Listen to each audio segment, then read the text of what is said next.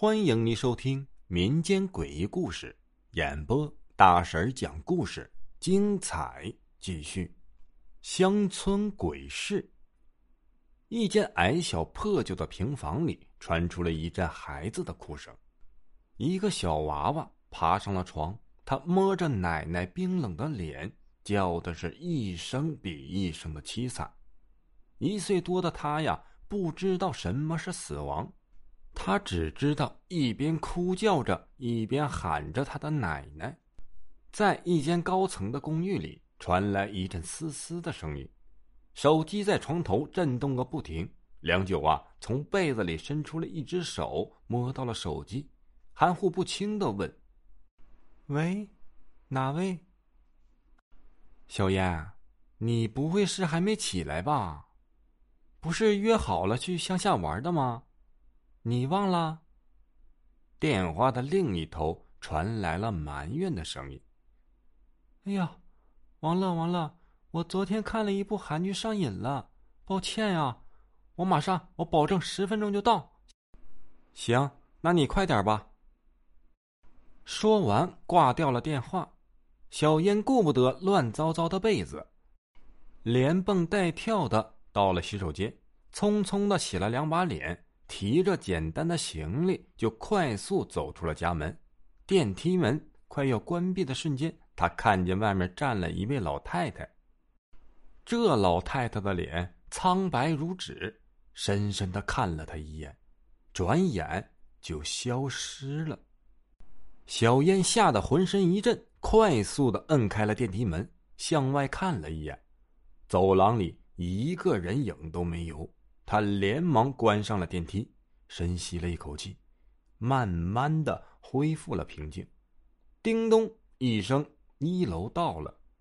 小燕赶忙跑出了公寓的大门，上了一辆出租车。一路上啊，他不停的催促司机快点开。谁知道一路还竟遇到红灯了。等他上了朋友的面包车时，整整晚了十分钟。两个朋友啊，一阵的抱怨。他只好笑着赔了半天的不是，面包车终于启动了。司机呢是尤佳在网上认识的男朋友，特别的有意思，特别的风趣一路上啊，给他们讲了不少的笑话，逗得三个人呐哈哈大笑。车行驶了大约三个小时后，停在了一间农舍前。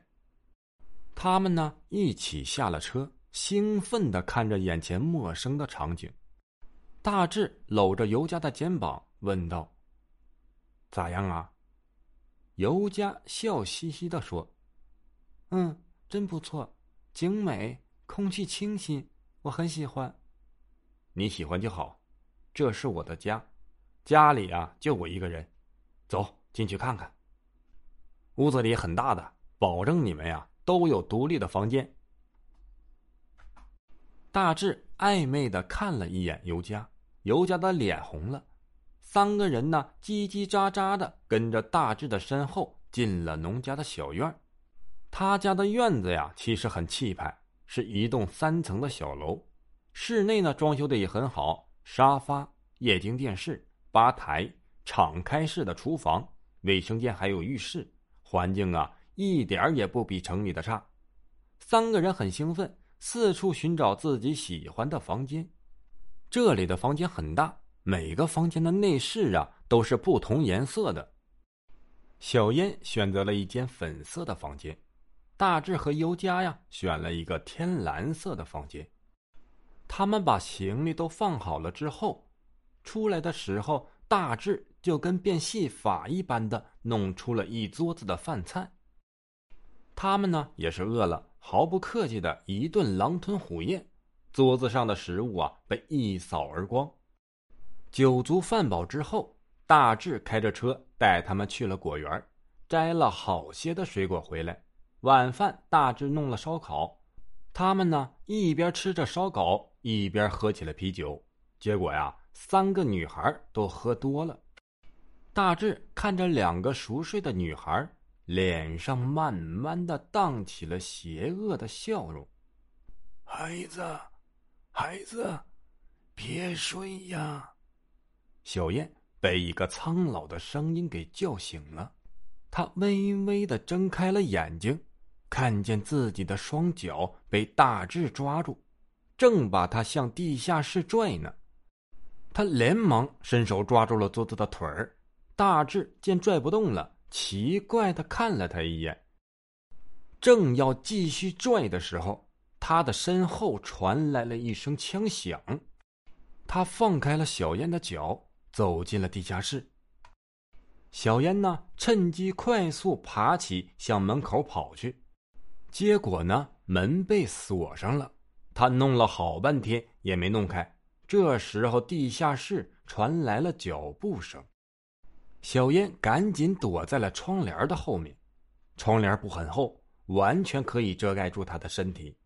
大志见小燕不见了，脸上荡起了惊讶的笑容，柔声的叫道：“小燕，小燕，你在哪里呀？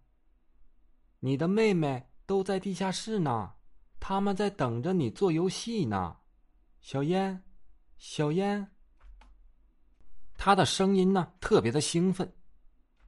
最后竟然发出了一声惨叫，然后就没有一丁点儿的声音了。这时候，苍老的声音又在小烟的耳边响了起来：“孩子，快点离开这里，这里不干净。”后来，小烟报了警。警察来了之后，在地下室发现了十多具女性的尸体。后来，小燕回到家里啊，晚上做了一个梦，梦中呢，她梦见了一个老太太和一个小孩，老太太躺在床上，小孩在凄惨着叫着，大致的内容就是那个老人死了，而那个小孩呢？应该就是大志，而他的奶奶始终在那个老房子里没有离开过。感谢你的收听，如果喜欢灵异鬼故事，留个关注再走吧。感谢大家。